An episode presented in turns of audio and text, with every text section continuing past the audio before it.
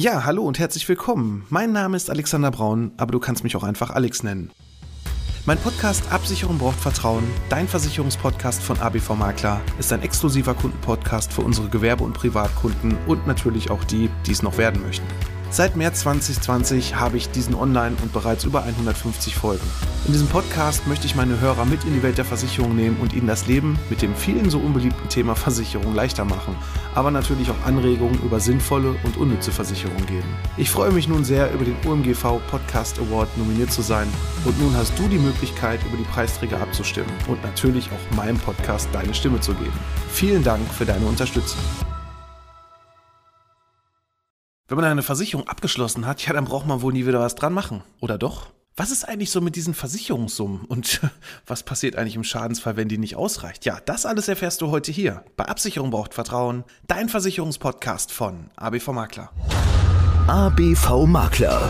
Absicherung braucht Vertrauen.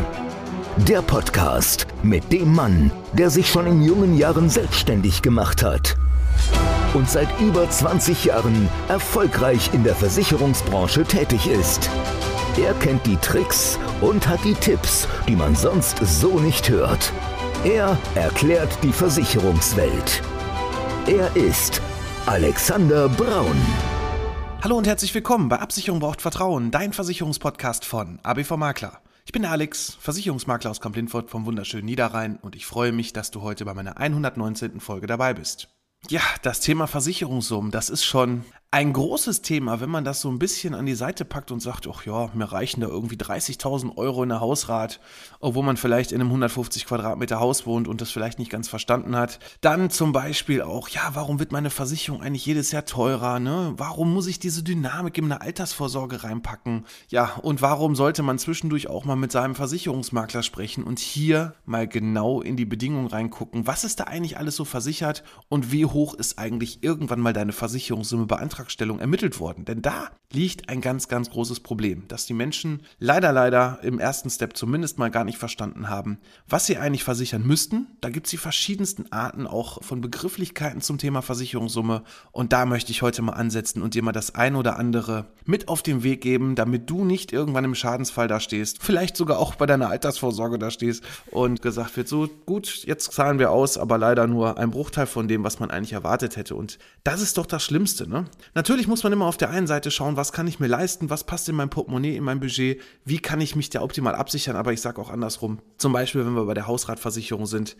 Ja, auch wenn du meinst, dass für dich 30.000 Euro in der Hausratversicherung ausreichen, du aber in einem großen Haus wohnst und dann im Schadensfall meinst, ja, dann kriege ich dir halt nur die 30.000, damit kann ich nun wieder mein Leben finanzieren, dass du die vielleicht nicht bekommst. Vielleicht hast du schon mal so Begrifflichkeiten gehört wie Unterversicherungsverzicht. Ne? Das ist ein ganz, ganz, ganz großes Thema, gerade im Bereich Hausrat, Wohngebäude, im gewerblichen Versicherungsbereich, dass hier eine ausreichend hohe Versicherungssumme im Vorfeld ermittelt wurde und auch gewählt wurde in deinem Vertrag. Natürlich musst du, je höher man sich versichert, so ist leider das Gesetz der Zahl, dass man dann auch mehr bezahlen muss. Aber es ist immens wichtig, dass dann im Schadensfall nicht irgendwie ein Gutachter sagen kann, ja, Sie haben leider eine Unterversicherung und dementsprechend müssen wir kürzen. Also einfach erklärt, hat zum Beispiel dein Hausrat einen Wert von 100.000 Euro und du sagst jetzt, nö, pff, das ist mir viel zu viel, möchte ich gar nicht mehr reichen, wenn ich da 50.000 bekomme. Damit kann ich alles wieder neu kaufen. Das heißt also, du hättest 50 Prozent weniger versichert und im Schadensfall Fall ist es dann so, wenn du den sogenannten Unterversicherungsverzicht nicht mit vereinbart hast, dann bekommst du nicht 50.000 Euro ausgezahlt, sondern wenn der Gutachter dann feststellt, da stehen doch 100.000 Euro an Wert drin und du hast 50 versichert, dann bekommst du leider nur 50 Prozent von 50.000, nämlich nur noch 25.000. Das heißt also, du hast mal eben deine Schadenssumme geviertelt und müsstest dir dann alles davon neu kaufen und ja, dann müsstest du mit Sicherheit auf einiges verzichten wenn du das kannst, okay. Aber das ist ja nicht Sinn und Zweck einer Versicherung. Und da ist auch das ganz wichtige Thema mit diesen ganzen Begrifflichkeiten wie Neuwert, Zeitwert, Wiederbeschaffungswert. Das kommt immer so ein bisschen auch auf die Versicherungsart an. Da müsste man auch mal im Kleingedruckten gucken, was ist da eigentlich genau definiert, wie ist es eigentlich versichert und gerade im Privatbereich relativ easy erklärt. Der Neuwert ist also das, was wirklich die Sache neu kostet. Das heißt also auch in der Hausratversicherung wird dann oft gesagt, ja, meine Couch, die ist aber jetzt schon sieben Jahre alt. Da kriege ich ja gar nicht mehr die 2000 Euro, die ich damals dafür bezahlt habe. Nein, wenn alles abbrennt, musst du dir auch wieder eine neue Couch kaufen. Das heißt also, du bekommst dann auch wieder genau diesen Wert als Neuwert erstattet. Ne? In der Privathaftpflichtversicherung zum Beispiel ist es ein bisschen anders. Da geht es wirklich nach Zeitwert. Das heißt also, wenn du irgendwas bei jemandem kaputt gemacht hast zum Beispiel und die Sache ist jetzt schon zehn Jahre alt, dann gibt es Abzüge, weil man dann hier entsprechend dann nur noch den Zeitwert berücksichtigt. Beim Wiederbeschaffungswert, da ist es nochmal ein bisschen anders. Zum Beispiel kann es sein, dass der Zeitwert vielleicht nur noch bei 100 Euro liegt, aber du diesen Gegenstand gar nicht mehr für 100 Euro bekommen kannst, weil ja vielleicht da irgendwelche Wertsteigerungen drin sind. Dann wird halt geschaut auf dem Markt, für welchen Preis bekomme ich eigentlich diese Sache wieder, also Wiederbeschaffungswert, und dann bekommst du auch diesen Wert von der Versicherung entsprechend erstattet. Ja, hört sich doch erstmal alles ganz einfach an.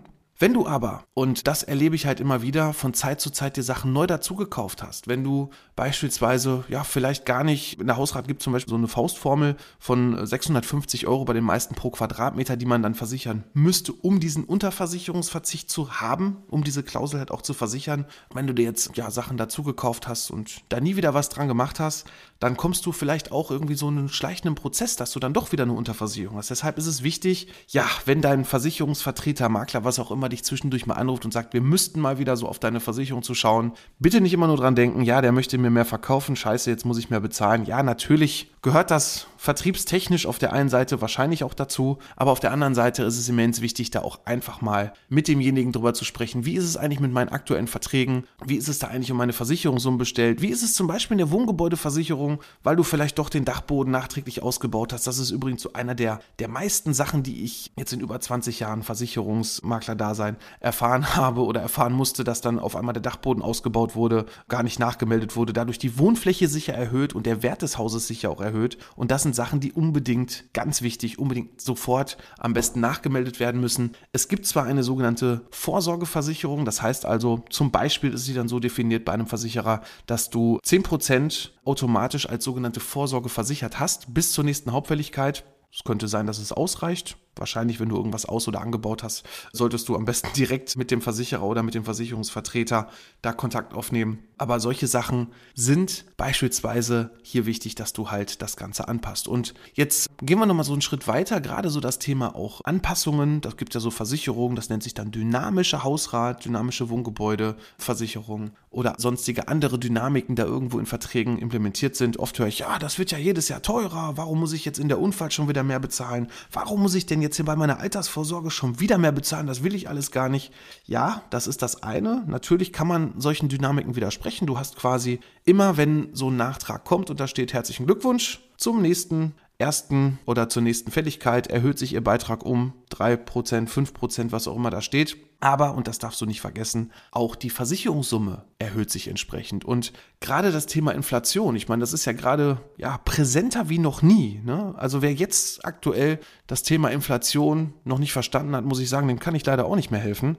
Das heißt also Geldentwertung, sprich also von Jahr zu Jahr ist ja auch ein schleichender Prozess, wird ja das Geld weniger wert. Das heißt also, du bekommst für den gleichen Betrag auch in zehn Jahren weniger, als du das heute bekommst. Ich rechne sogar manchmal sogar noch in D-Mark um, was man natürlich nicht mehr machen sollte, weil die D-Mark ja schon etwas länger nicht mehr auf dem Markt ist. Ne? Aber irgendwie macht man es so unterbewusst immer noch, wenn man damit groß geworden ist. Und dementsprechend, ja, was hast du früher für 100 Mark bekommen? Was bekommst du heute für 100 Euro? Und was wirst du in 20 Jahren für 100 Euro bekommen? Ne? Das muss man sich mal fragen. Und natürlich wird es in 20 Jahren weniger sein. Aber deswegen ist es unheimlich wichtig, dass du diese Dynamiken, sofern du dir das natürlich auch leisten kannst, aber gerade auch bei Altersvorsorge, bei der Berufsunfähigkeit, die Dynamik immer immer mitnimmst. Und da ist es auch wichtig, dass du gerade die Dynamiken in solchen Verträgen die du dir ja bei Vertragsabschluss auch unterschrieben hast und ich hoffe auch, dass sie vernünftig beraten wurde. Ja, da erlebe ich auch immer wieder, dass die Kunden gar nicht, also zumindest gar nicht dazu beraten wurden, nicht verstanden haben, was bedeutet eigentlich Dynamik oder dass da irgendein Vermittler irgendeine Prozentzahl eingegeben hat, die vielleicht vollkommener Nonsens ist. Ja, da erlebe ich dann schon mal, das war auch mal der Hammer, da hat jemand 10% Dynamik vereinbart. Ja, das ist schön, aber man muss auch immer so ein bisschen in die Zukunft schauen. Kann ich mir diese 10% Dynamik denn in 10 Jahren, in 20 Jahren noch leisten, wo geht denn dann der Beitrag hin, wenn jedes Jahr 10% draufkommen? Wenn die vernünftig beraten wurden oder wenn es auch gewisse Gründe gibt. Es kann zum Beispiel Gründe geben, dass man sagt, Mensch, ich bin heute jung und selbstständig und ich brauche mein Geld auch noch an anderen Stellen und möchte trotzdem eine hohe Dynamik haben, weil ich weiß, mein Business wird in den nächsten Jahren hochgehen und dementsprechend kann ich mir das dann auch leisten, diese Dynamiken auch mitzunehmen. Ja, dann kann das auch der richtige Weg sein, auch eine höhere Dynamik zu haben, wo man meint, das könnte vielleicht mir in 10, 20 Jahren dann doch immer noch das Genick brechen. Aber das ist auch wichtig, du kannst dieser Dynamik jedes Jahr widersprechen und du kannst auch immer noch in den Bereichen auch jederzeit dann Vertrag auch nach unten hin wieder anpassen, ne, wenn es mal wirklich eng wird. Also auch da keine falsche Bescheidenheit. Es gibt auch Situationen im Leben, wo es halt nicht funktioniert. Dann senkt man das Ganze halt und sollte aber dann auch nicht aus den Augen verlieren, dass man da später wieder rangeht und dann später das Ganze auch wieder anpasst, damit du dein Ziel nicht aus den Augen verlierst, nämlich wenn du am Anfang vernünftig beraten wurdest, gerade auch zum Thema Altersvorsorge, hat es ja schon gewisse Gründe, warum man irgendeinen Beitrag bezahlt, damit du nicht irgendeine höhere Lücke hast aus der Rentenversicherung, aus der gesetzlichen, damit du nicht nachher ja auch gar nicht ausreichendes Einkommen hast und mit 60 vielleicht dann schon mal so, ja, vorsichtig gesagt mal so eine kleine Ersteinschätzung dir mal einholst von der Rentenversicherung, von der gesetzlichen Rentenversicherung, von den Verträgen, die du also hast, um mal, ja, einen Strich drunter machst und mal ausrechnen lässt, was bekomme ich da eigentlich, ne? Abzüglich Steuern, das darfst du auch nicht vergessen, abzüglich Sozialversicherungsbeiträgen. Wenn du dann vielleicht irgendwann so einen 25 oder 50 Euro Vertrag abgeschlossen hast und meinst, das reicht für deine Altersvorsorge, ja, dann solltest du jetzt ganz dringend, ganz dringend was dafür tun. Und genauso solltest du auch was tun, wenn du vielleicht schon länger nicht mehr in deine Hausrat- oder Wohngebäude geguckt hast oder aber auch in deiner Gewerbeversicherung vielleicht dann doch irgendwo deinen Betrieb erweitert hast, dir neue Maschinen gekauft hast und denkst du, gut, den Versicherungsvertreter habe ich eigentlich nur bei Abschluss gesehen und irgendwie hat er sich bisher noch gar nicht mehr bei mir gemeldet, dann melde dich doch einfach bei uns und lass das prüfen. Auf www.abv-makler.de findest du beispielsweise meinen Terminplaner. Da kannst du ganz einfach wählen, ob du online, vor Ort oder aber auch einfach mal telefonisch mit mir Kontakt aufnehmen möchtest, dir mir mal deine Situation beschreiben möchtest und dann eine Frage zu hast, dann mach das Ganze unverbindlich, buch deinen Termin ein und dann hören oder sehen wir uns dann auch demnächst. Da würde ich mich sehr darüber freuen. Ja, und was das Thema Versicherungssummen generell angeht, ist es halt unheimlich wichtig, dass du da immer mal wieder reinschaust und das Ganze dir einfach mal auch die Zeit nimmst und vielleicht auch mal eine Aufstellung machst. Ne? Gerade so, wenn man ja was dazu gekauft hat, dann nimm doch einfach mal ein Blatt Papier, geh einfach mal zum Beispiel bei der Hausratversicherung mal dein, so gedanklich mal deine ganze Wohnung durch oder geh komplett wirklich deine Wohnung durch, mach die Schränke auf und überschlag das Ganze einfach mal. Ne? Guck, was hast du da an Werten drin und wie gesagt, wichtig da bei diesen Versicherungssummen schau, was kostet das Ganze neu, dann rundest du das Ganze einfach auch auf. Zum Beispiel, wenn du jetzt sagst, okay, ich habe jetzt hier 900 Euro ermittelt, ja, dann machst du halt 1000. Das wird dich im Endeffekt auch gar nicht so viel mehr Beitrag kosten, gerade in der Hausratversicherung, sondern dann hast du auf jeden Fall hier einen Wert, der ja auch entsprechend in der in der späteren Schadensabwicklung auch passen wird. Ne? Es gibt da bei uns auch Bögen, sogenannte Risikoanalysebögen, die können wir gemeinsam auch ausfüllen oder die kann ich dir auch gerne zur Verfügung stellen. Schreib mir da einfach eine E-Mail oder egal wo du mich findest auf den sozialen Netzen, schreib mir da einfach eine Nachricht und dann kann ich dir gerne mal sowas zur Verfügung stellen. Du wirst da erstmal feststellen, was da so alles abgefragt wird, ne, wo man vielleicht so gar nicht dran denkt. Ne? Was hast du zum Beispiel alles in der Küche? Ist es eine Gabelmesser? Solche Sachen, jede Unterhose, jede Socke, so nach dem Motto, Elektronikgeräte und da wird man manchmal feststellen, mein Gott, ich habe mir doch ganz schön viel Kram in der ganzen Zeit angeschafft und da ist doch einiges an Nachhol Nachholbedarf, was ich da so versichern müsste. Aber das ist ja in unserem schönen Versicherungsbereich natürlich auch noch lange nicht alles. Ne? Das eine ist das, was du selbst bestimmen kannst, ne? was du versicherst, welche Wertgegenstände du hast. Und dann gibt es ja noch den schönen Bereich von zum Beispiel Haftpflichtversicherung. Ne? Da gibt es ja auch eine Deckungssumme. In der Autoversicherung gibt es ja auch die Haftpflichtversicherungsdeckungssumme. Meistens steht da 50 oder 100 Millionen. Und da werde ich dann oft gefragt, Mensch Alex, wieso ist das eigentlich so hoch? Wie soll ich denn Schaden machen von einer Million Euro? Das ist ja Wahnsinn. Und wenn man mal genau zwischen den Zeilen liest und versteht, was da drin steht, nämlich Personen, Sach- oder Vermögensschäden, gerade bei der Begrifflichkeit Personenschäden, da kannst du dir mit Sicherheit vielleicht dann doch vorstellen, gerade wenn man jemanden äh, verletzt und der jetzt zum Beispiel nicht arbeiten kann, ne? das heißt also der Ausfall des Gehaltes, der Vermögensschaden, der Personenschaden an sich, das muss vielleicht im schlimmsten Fall sogar, weil jemand eine dauerhafte Invalidität hat, eine Rente daraus beziehen und dann rechne einfach mal hoch. Wenn jemand jemand mit 20 Jahren 2000 Euro Rente beziehen soll von dir und das alleine nur bis zum 67., das heißt also bis zum Renteneintrittsalter bekommen würde, dann sind das schon über 1,1 Millionen Euro, die hier fällig werden. So, und dann kommen natürlich noch die ganzen Behandlungskosten dazu, gerade wenn es so eine schwere Verletzung ist, ne, dann auch wenn es so eine dauerhafte Geschichte ist, da kommt richtig Geld zusammen. Und deshalb ist es immens wichtig, dass man hier auch zwischendurch mal in seine Versicherungssummen guckt, gerade so bei den älteren Versicherungsverträgen, zum Beispiel so aus den 70er, 80er Jahren, da gab es noch so Versicherungssummen von, von 25.000 Mark, 50.000 Mark, ne, und das ist natürlich auch wichtig, dass man das anpassen kann. Und auch keine Angst. Es ist sogar teilweise so, wenn man solche solche Altverträge, weil oft, ja, ich habe ja noch die alten Bedingungen, da brauche ich ja nichts mehr dran machen. Wohngebäudeversicherung auch, fällt mir gerade spontan ein, auch so ein Punkt, wo dann sagen, ja, ich habe ja hier noch die alte Wohngebäudeversicherung von Oma und ich übernehme den Vertrag, weil der kostet ja nur 150 Euro für meine 200 Quadratmeter Geschichte. Und dann sage ich so, okay, ist natürlich schön auf der einen Seite, wenn man Geld sparen kann, aber die Versicherungssummen haben sich ja in den Jahren jetzt mittlerweile sowas von erweitert, was das Bedingungswerk alleine schon angeht. Ne? Gerade Wohngebäudeversicherung, so ein Thema, versicherte Kosten, das wird so dermaßen unterschätzt auf dem deutschen Markt, dass zum Beispiel Ableitungsrohre außerhalb des Gebäudes überhaupt nicht mit eingeschlossen sind, dass versicherte Kosten gerade so was den Wiederaufbau betrifft, zum Beispiel technologischer Fortschritt, das heißt also, wenn dein Haus von 1960 ist und muss heute neu gebaut werden, dann ist es natürlich teurer als 1960. Nicht nur wegen der Inflation der Geldentwertung oder weil Steine teurer geworden sind, sondern weil die Beschaffenheit des Hauses heute ja nach der Energieeinsparverordnung schon ganz anders ist, nach gewissen Sicherungspflichten ganz anders sind, dass Wände dicker gebaut werden müssen, dass eine dickere Dämmung da ist, dass die technische Geschichte ganz anders abgesichert werden muss und auch neue Geräte verbaut werden müssen. Das wird so oft unterschätzt bei solchen Verträgen. Und ich sag mal, solange du nur so einen Rohrbruch hast, wo vielleicht 2, 3, 4.000 Euro bezahlt werden, da wird es nie auffallen. Auch bei schlechten Verträgen wird das nie auffallen. Aber sobald du einen größeren Schaden hast, und glaub mir eins, egal welcher Versicherer in Deutschland, da würde ich für keinem wirklich die Hand ins Feuer legen, wobei ich wirklich schon es für fast manche schon tun würde, die ich jetzt in meinen ganzen Jahren kennengelernt habe, wie die im Schadensfall reagieren. Aber ganz ehrlich, bei Großschäden, es wird immer genau hingeschaut, ob der Versicherer bzw. der Schadenregulierer oder Gutachter, der da vor Ort ist, nicht doch noch den einen oder anderen Punkt finden kann, warum er doch nicht komplett bezahlen muss, weil du die Versicherungssumme nicht richtig im Versicherungsvertrag drin hattest oder aber weil dann über solche solche, ja, vermeintlichen, ja, wo man eigentlich denkt, ja, das, das wird ja schon bezahlt, ne? Ja, gut.